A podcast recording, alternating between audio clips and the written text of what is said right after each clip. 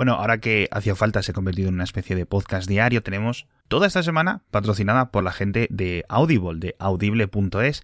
Y estaba mirando un montón de los audiolibros que tienen, que ya sabéis que tiene tres meses de prueba gratis si ya estáis suscritos a Amazon Prime. Y una cosa brutal de los audiolibros, para aquellos que os gusten los podcasts, es que te permiten, uno, o reexperimentar libros que ya disfrutaste en el pasado, o por fin acabar libros que nunca pudiste consumir o que digamos que te daban mucha pereza leerlos. Por ejemplo, a mí me está ocurriendo con los de Carlos Ruiz Zafón, que están todos en audible.es, pero también están añadiendo constantemente novedades. Y entre las novedades que están haciendo es una serie que está repasando desde cero los libros de Sherlock Holmes. Os dejo un trocito para que veáis cómo mola. Mientras hablaba, me alargó una hoja arrugada de papel de notas extranjero. Dejé correr mis ojos sobre él, apreciando la profusión de símbolos de admiración y los aislados Magnifique, Coupe de Maître y Tour de Force, que eran testimonio de la ardiente admiración que el francés profesaba a Holmes. Habla como lo haría un alumno a su maestro, comenté. Oh, valora mi ayuda excesivamente, dijo Holmes despreocupadamente. Tiene muy buenas cualidades. De hecho, tiene en su poder dos de las tres cualidades más relevantes que ha de tener el detective ideal. Tiene una gran capacidad para la observación y para la deducción. Tan solo carece de experiencia y eso es cuestión de tiempo. Bueno, ya habéis visto, son 10 euros al mes, esto es una pasada, esto es un vicio y la verdad es que la gente de Audible, ahora que ha llegado a España con todo en el asador, con un montón de material exclusivo, la verdad es que merece mucho, mucho, mucho la pena. Y durante estos episodios de Hacia Falta os vamos a ir contando algunas de las mejores cosas que hay en el catálogo.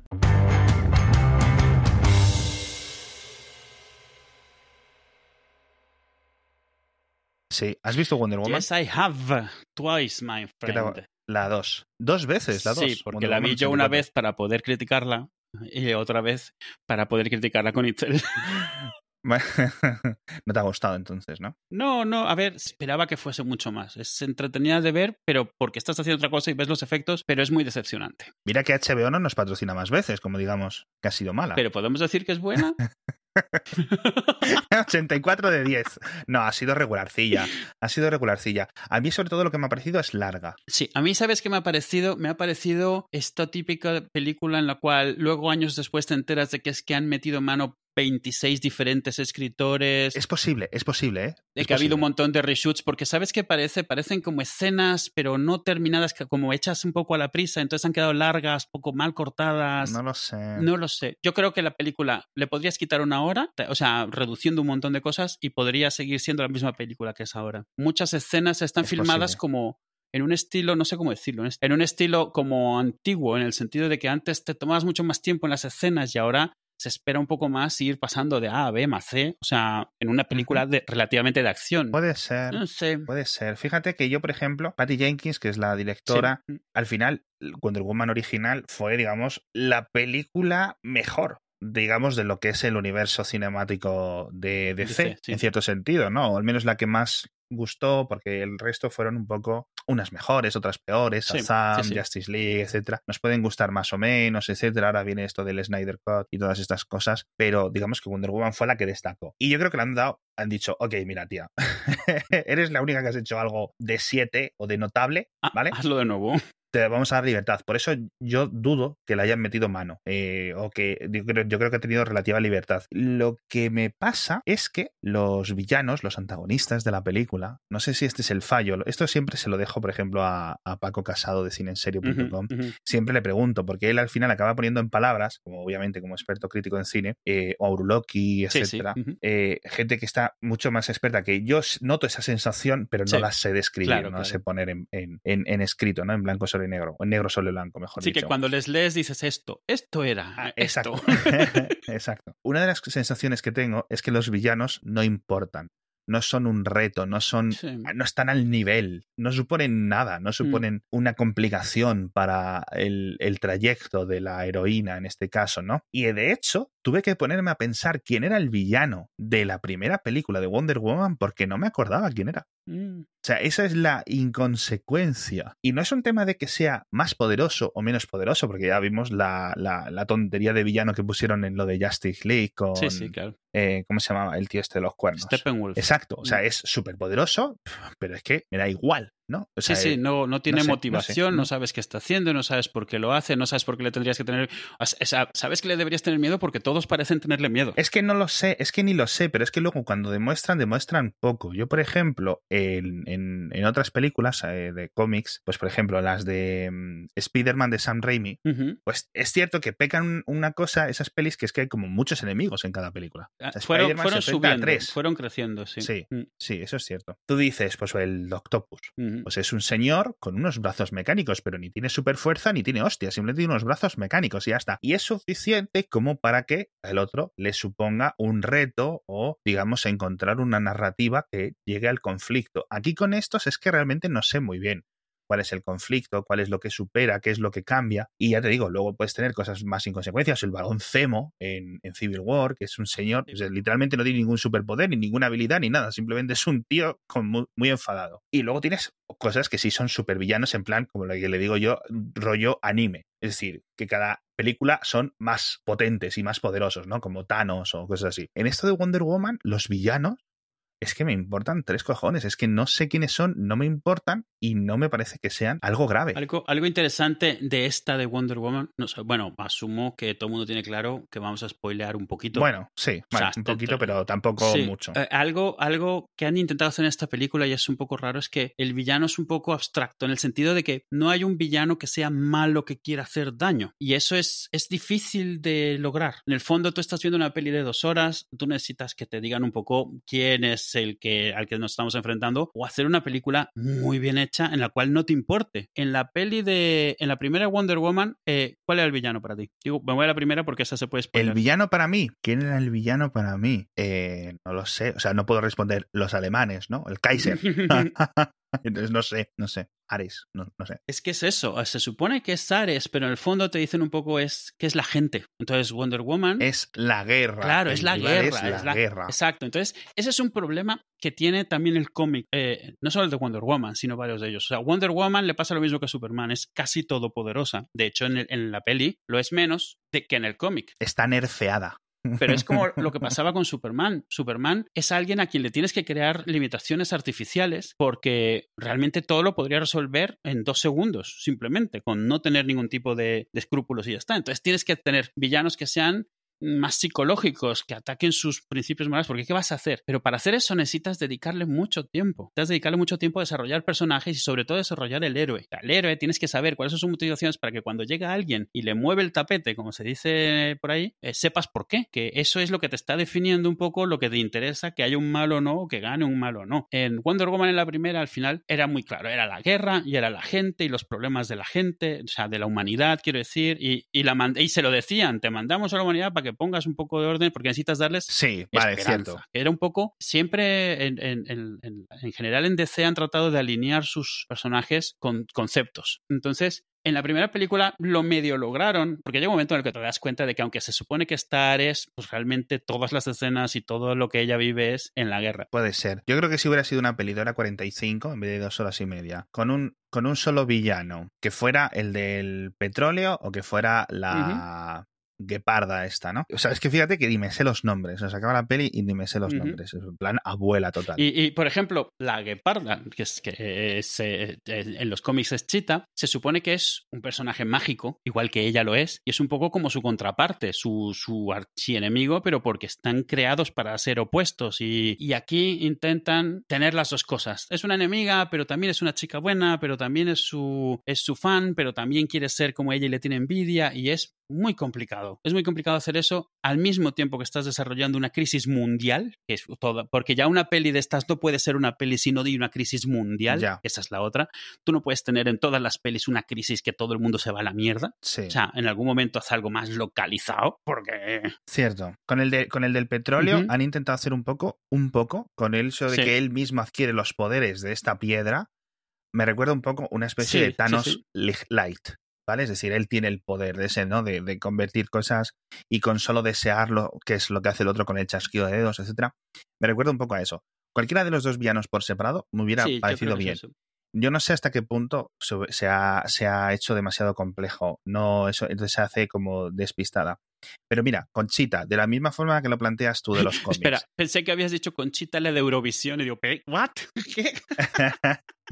no, con, con la gueparda esta. Sí, sí. Y que es Kristen Wiig, que es una actriz brutal, que me hace la gracia terrible. La pones, Sí, sí. que resucita al novio, porque lo resucita de esa forma que es otra persona, pero que ella ve al, al, al novio, etcétera, no sé qué, no sé cuánto. Le pones de por medio le pones que el otro también de repente dice, hostia, esta chica rubia, que no sé qué, porque tiene los mismos atributos, les pones un poco entre medias, eh, le pones ese conflicto entre que son lo mismo pero inverso, a lo mejor no hubiera encajado bien, Sí. bien hecho, está bien hecho, ¿sabes? Y al final no, no, no hay ningún tipo de teoría de género que le puedas aplicar a una, porque obviamente hay chicas peleando por chicos y chicos por chicas, y da igual, no hay problema. Pero yo creo que eso hubiera sido eh, obviamente en retrospectiva, intentando arreglar una cosa que yo no sabría hacer mejor, pero hubiera quedado yo creo que un poco más, más simplificado. O hacer lo del otro.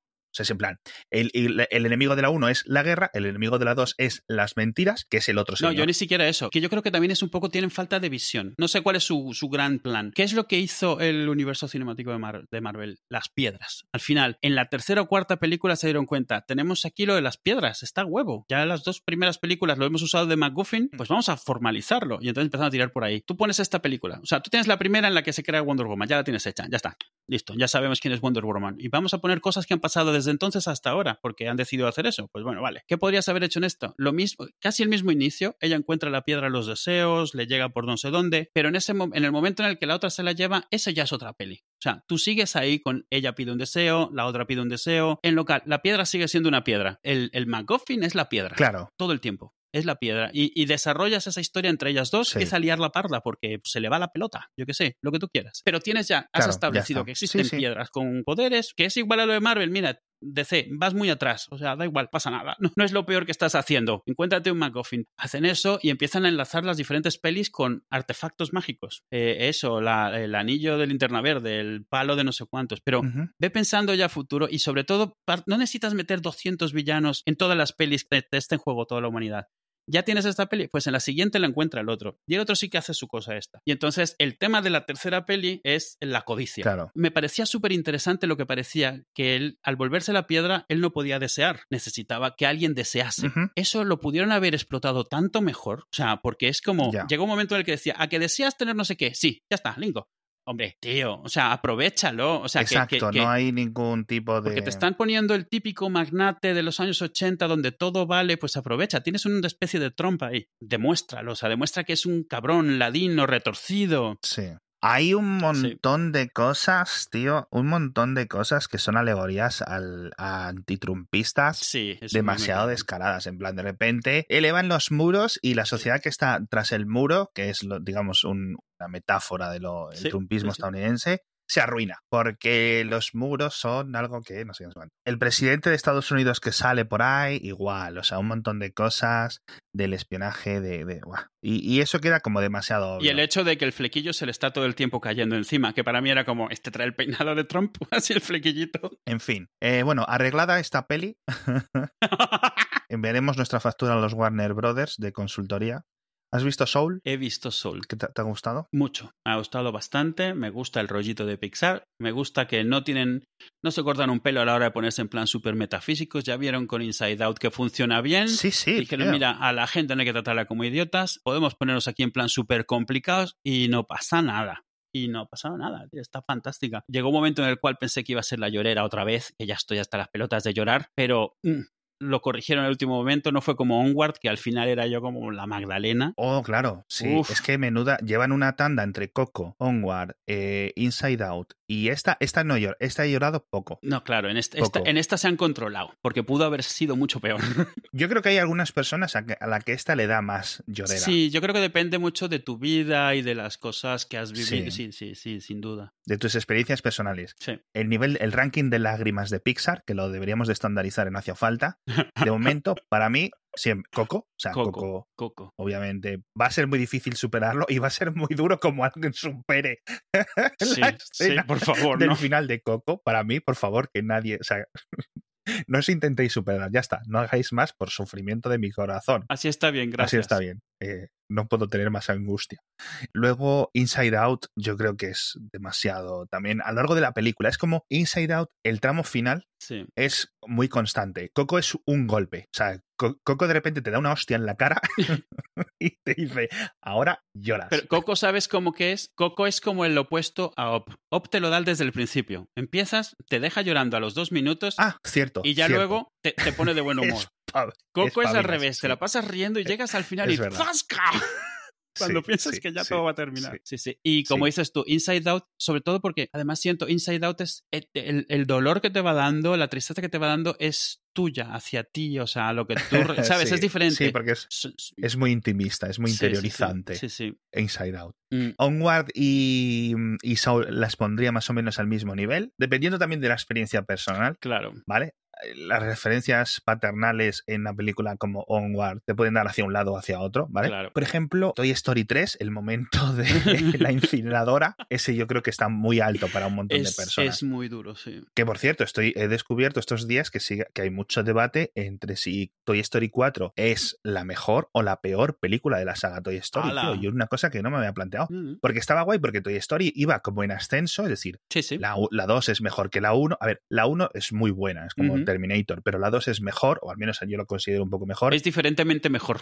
sí, y la 3 era superior en todos los sentidos a, la 1 y la 2. Y la 4 se quedó en ese hueco para algunos. Y de, tal forma que muchas personas la ponen como la peor y otras personas la ponen como la, la mejor. Pero yo creo que hay tanta diferencia de años entre Toy Story 1 y 4 que los cambios sociales, los cambios que experimentamos cuando las vemos, etcétera, no hacen imposible que nadie mida con rigor. Claro. Alguien que vio Toy Story cuando tenía 10 años ha visto Toy Story 4 con 30. Y alguien que tenga ahora, por ejemplo, 10 años y ve Toy Story 1, 2, 3 y 4 juntos, no ha podido experimentar Toy Story en su época, en su contexto inicial, con lo cual es imposible de realmente hacer una especie de niño o niña o adolescente que las experimente todas a una misma edad con un baremo, ¿no? Hacer una especie de prueba científica de cuál impacta más. Pero me ha sorprendido porque yo no me lo había planteado. Toy Story 4 para mí me gustó, pero no sabría si es la mejor, la peor, el medio. No, no, la verdad es que no me lo había planteado. A mí me gusta mucho. La 3 me parece la mejor, o sea, honestamente. Pero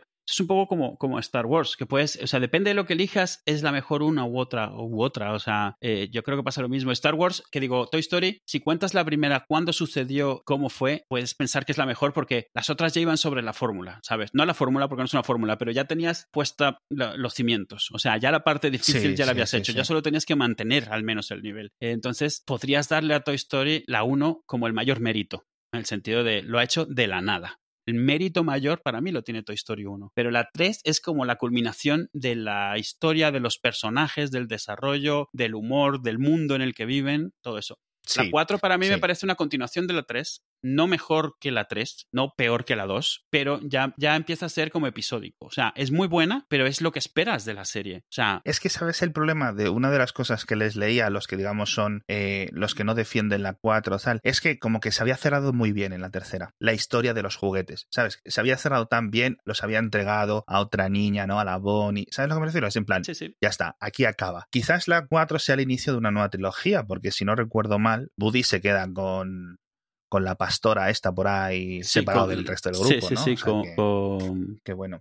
Y ahora llega la serie, una serie para Disney Plus basada en eh, la historia de Buzz Lightyear. Sí, pero es raro porque está basado no en el muñeco, eh, ni en los dibujos animados en los que está basado el muñeco, que también se crearon para la película, no es que existieran antes, sino como que en el personaje del universo donde Buzz Lightyear es un juguete. Es muy extraño. O sea, la serie, tú cuando la veas, se supone que ves a Buzz el, el personaje. O sea, el, el, el, ¿cómo decirlo?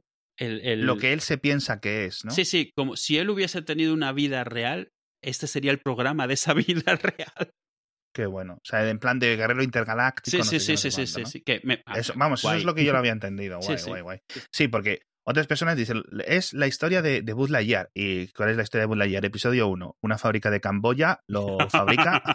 Episodio 2, eh, el interior de una caja. Sí. Episodio 3, abren la caja, confusión, hay un vaquero enfrente. sí, y además me gusta porque Buzz Lightyear lo va a interpretar eh, Chris Evans. Ah, guay. No, creo que era Chris Evans. Lo voy a, lo voy a mirar. Chris Evans, Buzz. Sí, efectivamente. es gracioso porque ves las imágenes y es como eh, la misma cara, la misma barbilla, pero como más realista, pero es, es extraño, es el, el, diseño, pero está bien. Está, está gracioso. A ver la nave, qué tanto se acercaba la nave de papel a la, a la que usaba realmente. Que, que Buzz Lightyear es eh, Tim Allen. Sí, normalmente. En la sí. versión original. Y, me hizo gracia el otro día, estaba viendo vídeos de TikToks y había una entrevista a Tom Hanks, que es el doblador original de Woody, y decían, y le preguntaban, oye, pero tú, o sea, tú te has puesto a doblar, a hacer las voces de, de todos los juguetes de Toy Story durante todos estos 20 años. Y dice el tío, dice, no, dice, las hace mi hermano. Dice, o sea, mi hermano, que, que no tenía ni, of, no sé si ni oficio ni beneficio, ¿no? Sí. Pero que, digamos, pues que no tiene... Que tenía tiempo la libre. agenda que tiene Tom Hanks, obviamente. Claro. Y dice, y él dice, pues que su trabajo es eh, los, doblar los videojuegos, doblar los anuncios, doblar los juguetes, doblar, ¿sabes a lo que me refiero? O sea, poner voz a las frases. Claro, es que, es, es que tú piensas, cualquier videojuego pedorro tiene pues 200, 500 frases, las que sean, además de diálogos como tales. Es como todos los juguetes esos que tiras de la cuerda y dicen dos, tres, cinco frases. Algo tienes que hacer con ellos. Cada vez que se le ocurre a Disney hacer un nuevo universo como Infinity o algo así, venga, a grabar otras 100 frases, porque, pues yo qué sé, han decidido que Woody va a hacer el tutorial del inicio. Pues nada, este es el botón de salvar. Sí, sí, sí.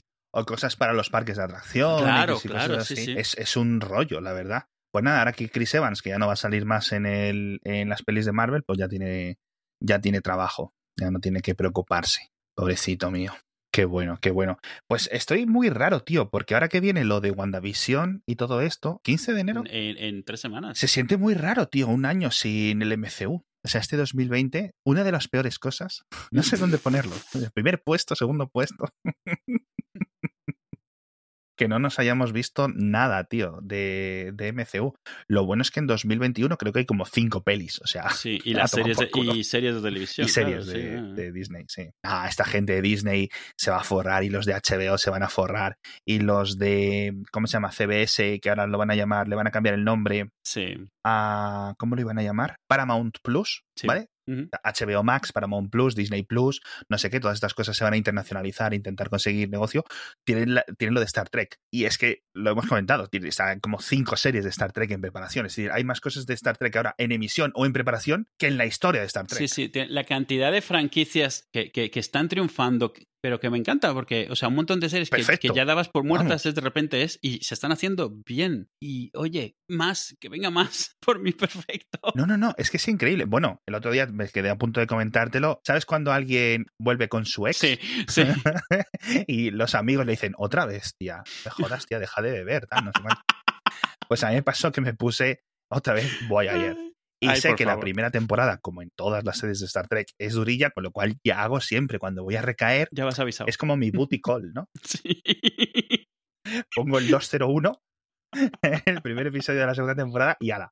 Y, y ya me la he vuelto a comer entera. Ya tío, sé lo que pasa de la, de la segunda a la séptima. Y quiero repasar contigo los finales de las series de Star Trek, Mm, porque el final de Voyager no me acordaba que fuera tan raro. Obviamente comentamos, yo creo que a fondo ya el final de Enterprise, sí. que es de repente cancelan la serie y nos hacemos este parche raro del futuro en el que, digamos, resumimos cómo se... Es como si el final del episodio de la temporada cuarta, que creo que son cuatro temporadas, eh, fuera, eh, acaba la, la, temporada cuarta, le quitas un episodio y le metes el, episo el, fin el, el episodio final de la temporada 7, de repente, de golpe. Eso es lo que se siente en el final de Enterprise. Es decir, es como hay un salto y de repente se mira en retrospectiva cómo acaba la serie. Muy raro, muy raro. Y en Voyager pasa lo mismo. Es decir, ellos están volviendo desde el cuadrante delta hasta el cuadrante alfa, que, que es empieza, un viaje como el, de 60. Pero que el final empieza, siguen igual de lejos que han estado toda la serie. O sea... No, a ver, lo van, lo van contando. Esto está muy bien porque esta vez, esta es la segunda vez que veo Voyager desde el principio al fin. Bueno, desde la segunda eh, lo van contando. Dicen, ya estamos a 50.000, luego en otro episodio mencionan 40.000 y luego 30.000 y cosas así. O sea, van avanzando y vas viendo una evolución, ¿no? Y, y cuando están a 30.000 años luz, es decir, cuando han recorrido la mitad, no han llegado aún ni al cuadrante alfa. Claro, decir, pero es a lo no que voy, que están, van a medio camino y llevan ahí sopo 200 años ya. Exacto, ya llevan como 6 años uh -huh. recorriendo. Pero que pero han recorrido cosas. Y, y de repente acaba. O sea, de repente te cuentan eh, la historia de la llegada del Voyager a la Tierra 15 años después, pero te lo explican desde 23 años después. Y te lo solucionan con unos viajes en el tiempo, no sé qué. Esto en su época se vio un poco como un parche. ¿Cómo se vio, tío? ¿O no te acuerdas?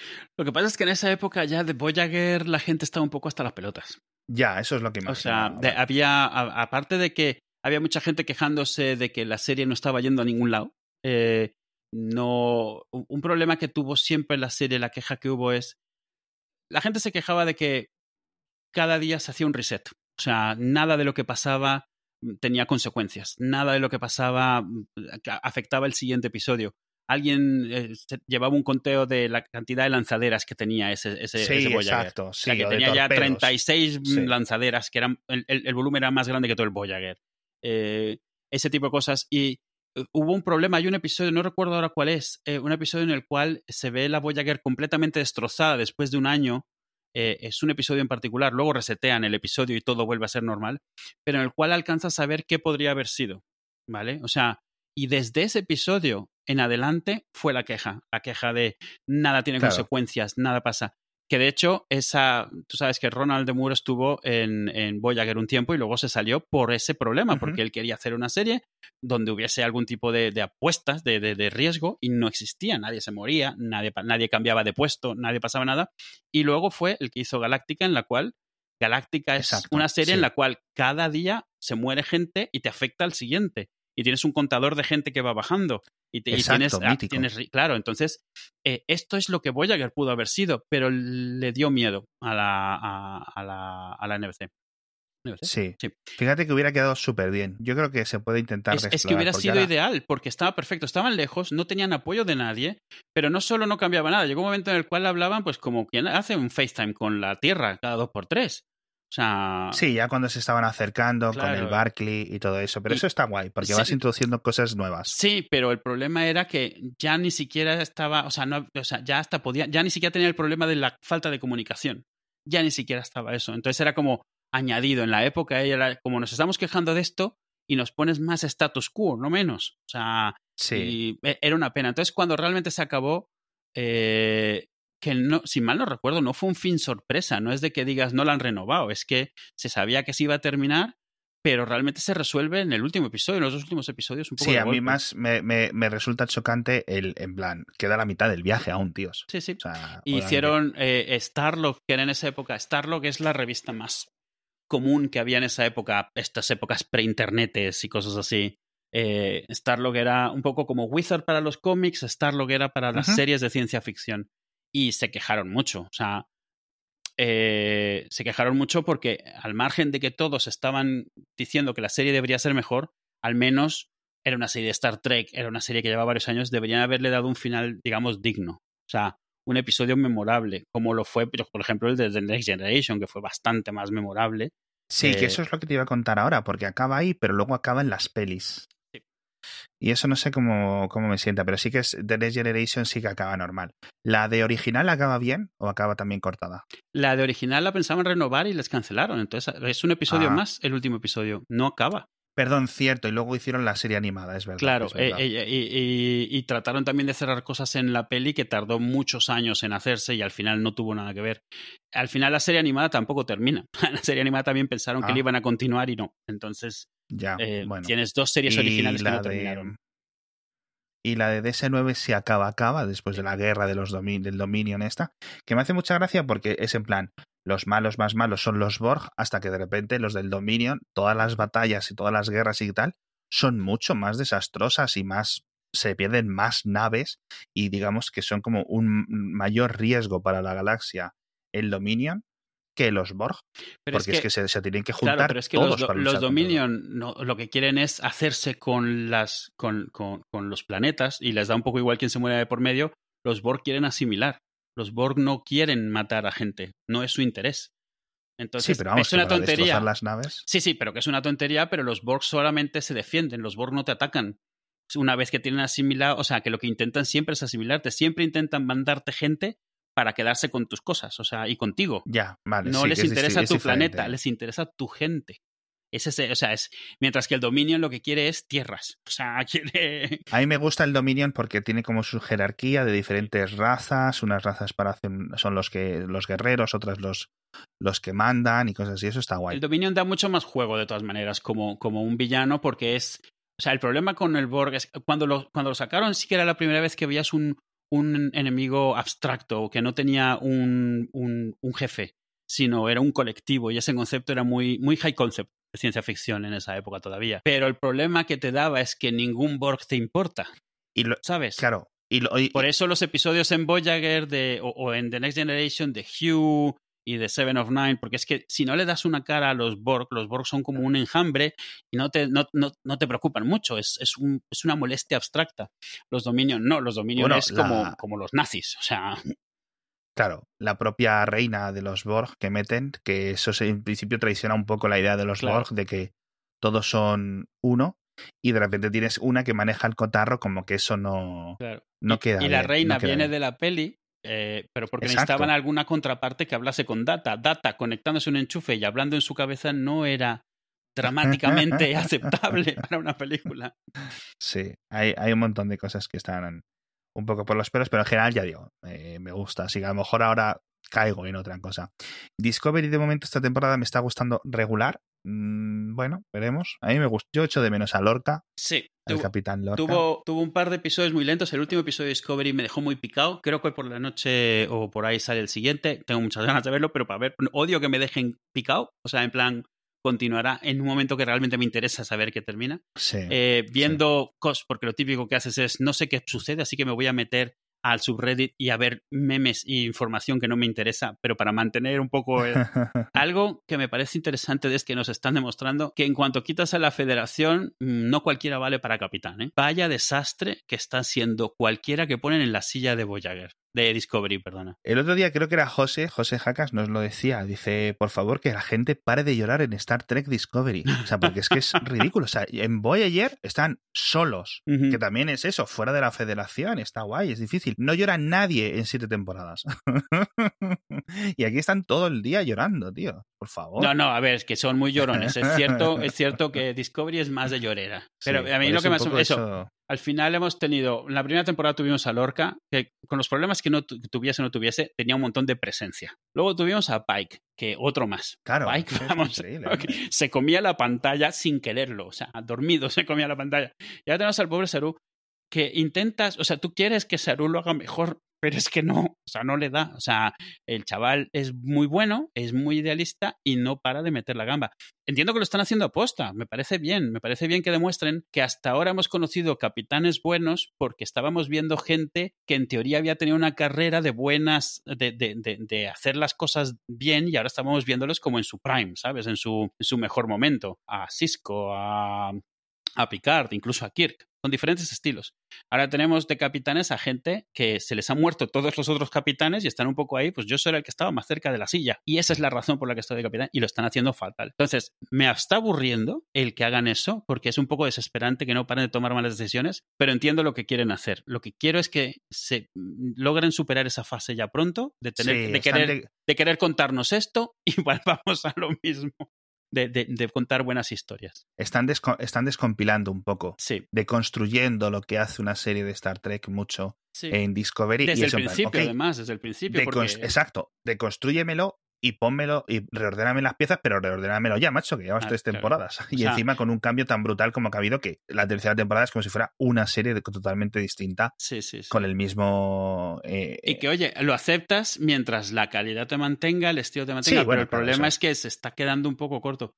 Y, sí que es cierto que llega un momento en el que Michael te empieza a cansar que es, o sea, eh, lo Marisu que puede llegar a ser. O sea, es como que sí, que ya sabemos que Michael está destinado a cosas mayores. Está, sabemos que es, eh, que Spock es como es gracias a Michael. Vale, venga. O sea, es como, vale, pero ¿me puedes contar una historia en la cual Michael esté, pero no sea su culpa, su responsabilidad o su consecuencia? O sea, simplemente que tenga que tomar buenas decisiones por una vez. Sí.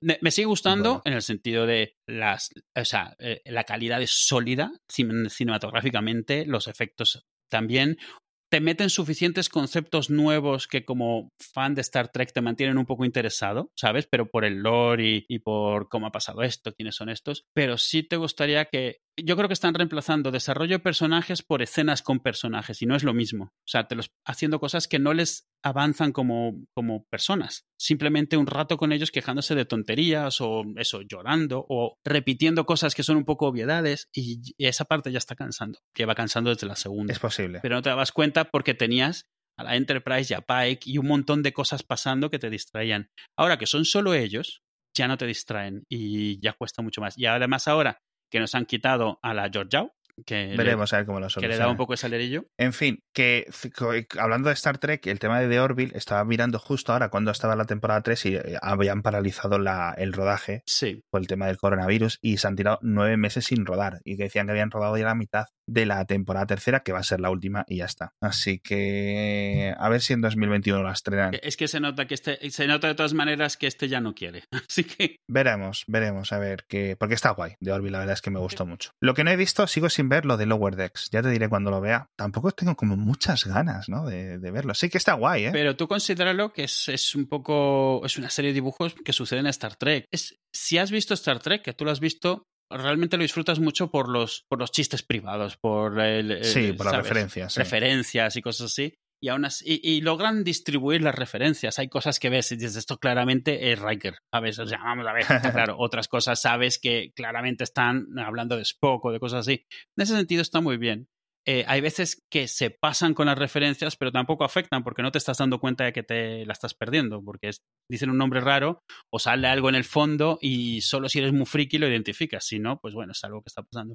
Entonces no está mala, pero tampoco te esperes nada importante en tu vida, o sea, es una serie muy normalita para pasar el rato con episodios, pues, pero es graciosa. ¿eh? Pues con esto lo dejamos, chatos. Muy... Hala.